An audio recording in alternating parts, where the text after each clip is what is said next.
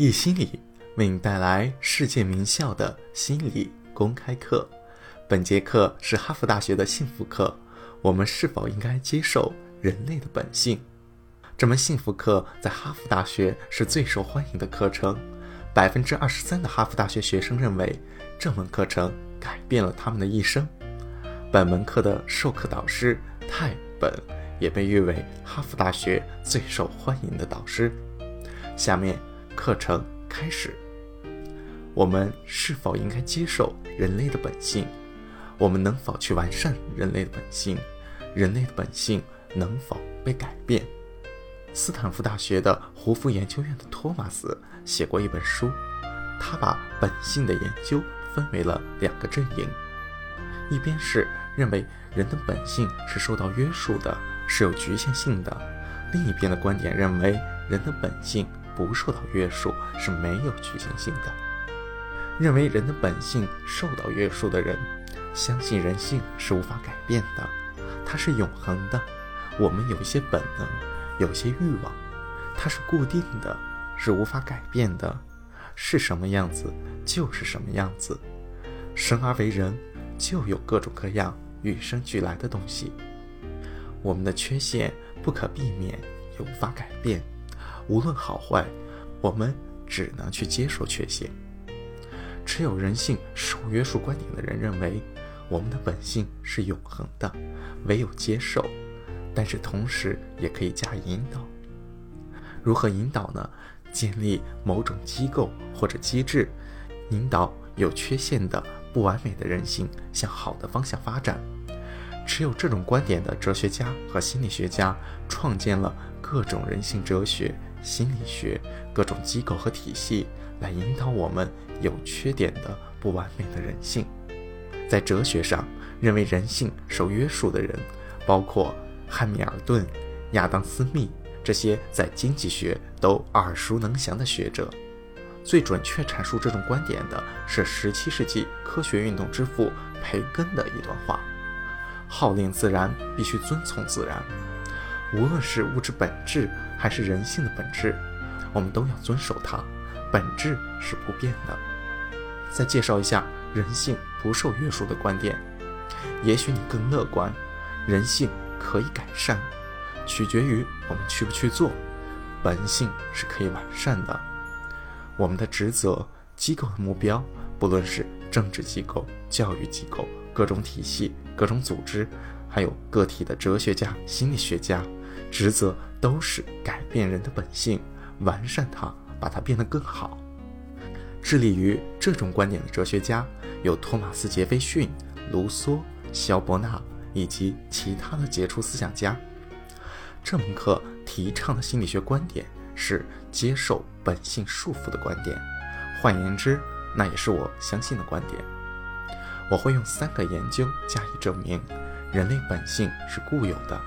我们有欲望，我们有生而有之的本能，这些本能是上天赐予，或者是经过几百万年进化形成的。这些本性不会很快的改变，在有生之年是不可能的。它是固有的，无论好坏，我们都要接受它。在接受这个本性后，我们唯一能做的就是通过研究内省来理解它，然后好好利用它。如何引导我们的本性？现在我想展示一个案例研究，说明我所谓的本性约束的观点，为何它对快乐、幸福、长久的成功如此的重要。当我教授这门课的时候，有六名学生。有一天，我在学生宿舍那边独自用餐，一个学生走过来说：“我能和你一起吃吗？”当然，我们共进了午餐。他对我说。泰尔，我听说你在教一门有关快乐的课程。我对他说：“是的，没错。”他说：“我的室友选了你的课。”我说：“那太好了。”他又说：“泰尔，你必须小心。”我说：“为什么？”他说：“因为如果我见到你不快乐，我会告诉他们。”第二天上课时，我讲了这件事情，并且对学生说：“我最不希望你们以为。”我总是保持快乐，或者是以为你们在学期末或者学年末会一直保持快乐。只有两类人能够体会这种持续的快乐，只有两类人不会体会到各种痛苦的情绪。一类是精神病人，他们不会感受到痛苦的情绪；第二类没有痛苦情绪体会的，就是死人。没错，如果你们还能够体会到那些痛苦的情绪，这是一个好兆头，说明你既不是精神病人，也还没有死。然而，在当今的文化中，我们给自己了太多的负担，而忽视了我们生而为人的本质，不去给予自己体会痛苦情绪的自由。我们为这种无能付出了高昂的代价，为拒绝接受本性受到附属这一生而既有的事实付出了高昂的代价。回到还是婴儿的时候，我们准许自己为人，我们知道那是自然的。事实上，根本不需要考虑，自然而然的经历起起落落。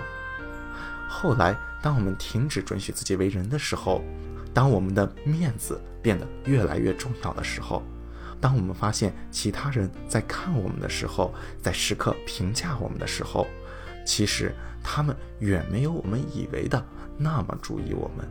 但是从那时起，我们开始停止准许自己为人，为此。我们付出了代价，包括精力水平、幸福感、快乐感、创造力，最终还有成就。我举一个准许自己为人的例子：准许自己为人的意思是我们都需要一个空间，生活中要有一个地方，在那里我们准许自己为人，可以是和挚友在一起时，和我们关心的人在一起时。最重要的是，面对自己的时候，写日记的时候，这时候我们要准许自己为人，准许自己哭泣、快乐。如果不那么做的话，我们会付出代价。我们需要一个无条件接受自己的地方。我得到的最好的建议是我的妻子和我，在我大儿子 David 出生的时候，我的医生给我的。David 凌晨一点出生。早上八点的时候，他来看我的妻子还有孩子的情况。不知道为什么，他没有询问我的情况。在他走出房间时，他转过身说：“还有一件事情，在接下来的几个月里，你们将体会到每一种情绪，极致的情绪。但是没有关系，这是自然的事情，我们都经历过。”然后他走了出去。而这个建议是我和妻子得到的关于抚育孩子最好的建议。为什么呢？让我举个例子。一个月后，我开始偶尔对戴维产生了一些嫉妒的情绪，因为这是妻子和我在一起后第一次有人夹在了中间，另一个人比我获得了更多的关注。我嫉妒他，然后五分钟后。我对他又产生了一种强烈的爱意，一种我从来没有感受过的情绪。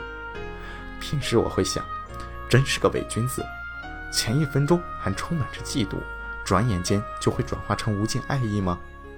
但这是完全合情合理的，这就是为人的一个部分。因为我脑子里装着儿科医生的建议，那帮助了我很多。我体会嫉妒，接受它。然后享受和赞美，准许为人，这是一个自相矛盾的地方。曾经有个反语处理的研究，当我们压抑一种自然现象时，那种现象只会加强。我用一个实验加以说明，在接下来的十秒钟里，不要想象粉色大象。我肯定没有一个人想象粉色大象，是吗？但事实上，大多数人。都会想象粉色大象，因为当我们企图压抑一种自然现象时，只会加强它。压抑自然的痛苦情绪也会有这样的效果。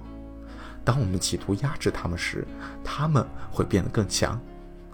当我听说马瓦克林斯的事迹，并且决定以教书为终身职业时，我知道必须克服一个问题，那就是我性格内向。站在听众前，我会非常的紧张。对我来说，超过五个人就算是众多的听众。我必须克服这个问题。我知道我必须克服它。所以我会站在听众面前，在那之前，我会对自己说：不要紧张，不要焦虑。但是实际上又是怎样的呢？我又紧张又焦虑。后来在读过有关矛盾意向的阐述之后，我开始准许自己为人。现在我去上课时，因为我准许自己为人，紧张感就会在课堂进行三小时后消失掉。紧张是可以控制的。每次上课前，我仍然感觉紧张，其实这是件好事，它可以控制，我能应付它，能够控制它。拒绝本性会导致次优的表现，无论是情绪上还是外在表现。想象每天早晨醒来之后对自己说：“我拒绝接受万有引力，万有引力很麻烦，我要被迫上下楼。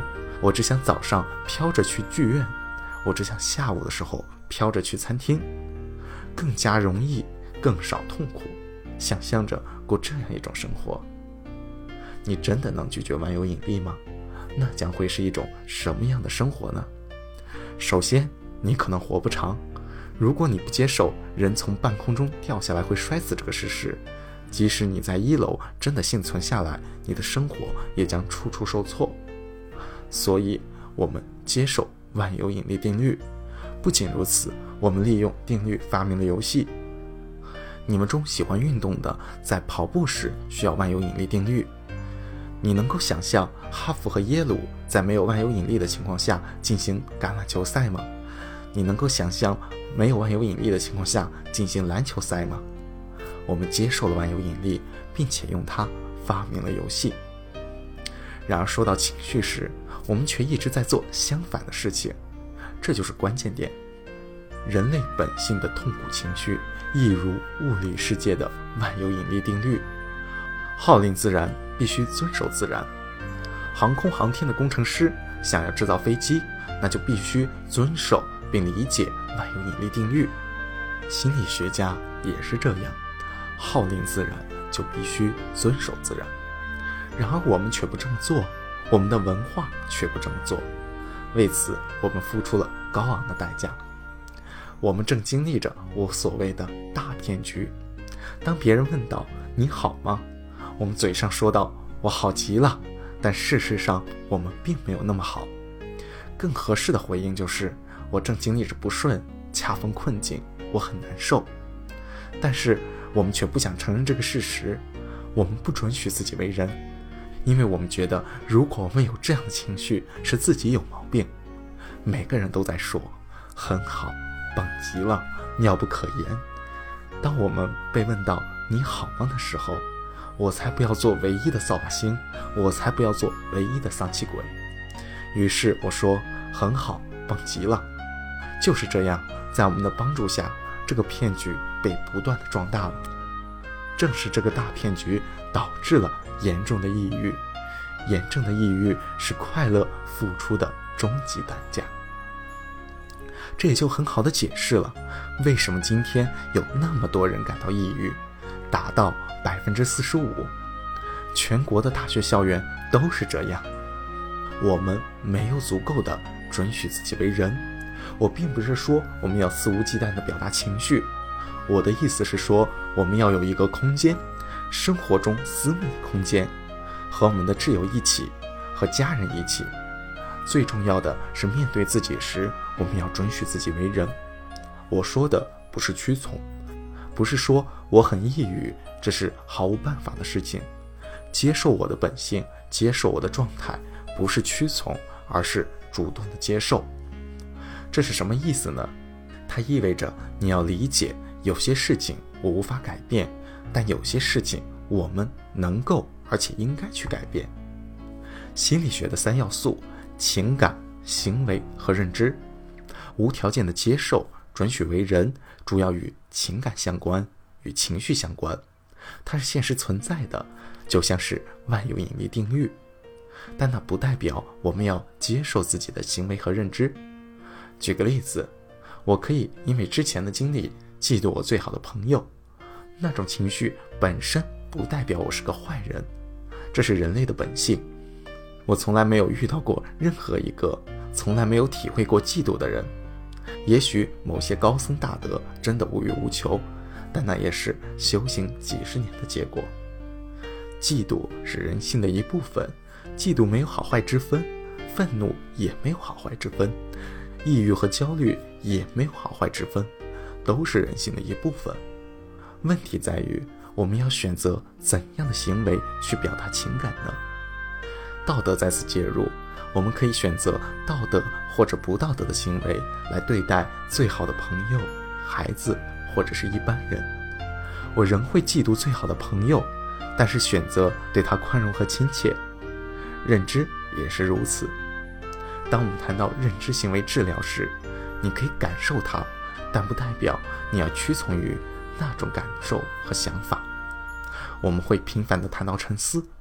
其实沉思痛苦的情绪并没有多大的帮助，书写描述更加有效，向别人倾诉更加有效，要远胜过总是想着我被女朋友甩了怎么办，我还没找到新的目标。但情感及情绪这个是无法改变的，重要的是要真实的面对现实，这也是本门课的重要主题之一。